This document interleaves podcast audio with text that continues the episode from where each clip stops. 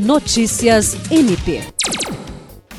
O Ministério Público do Estado do Acre realizou na tarde desta segunda-feira, 22, inspeções na unidade de pronto atendimento UPA da Sobral, no Hospital de Urgência e Emergência de Rio Branco e no Instituto Nacional de Traumatologia e Ortopedia INTO do Acre.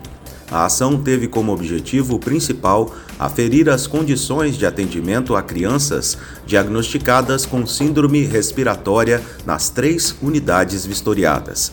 A equipe responsável pela inspeção contou com a participação do Procurador de Justiça Francisco Maia Guedes, coordenador do Centro de Apoio Operacional CAOP de Defesa da Infância e Juventude, além dos promotores de justiça Ocimar Sales e Diana Soraya Pimentel e de representantes do Conselho Regional de Medicina do Acre.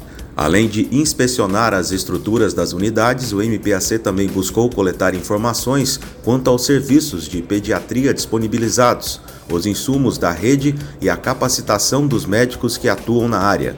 De acordo com o promotor de justiça, Alcimar Sales, a inspeção nas unidades acontece em um momento importante e ajudará a guiar as ações do Ministério Público que investiga a morte de crianças por síndrome respiratória aguda grave.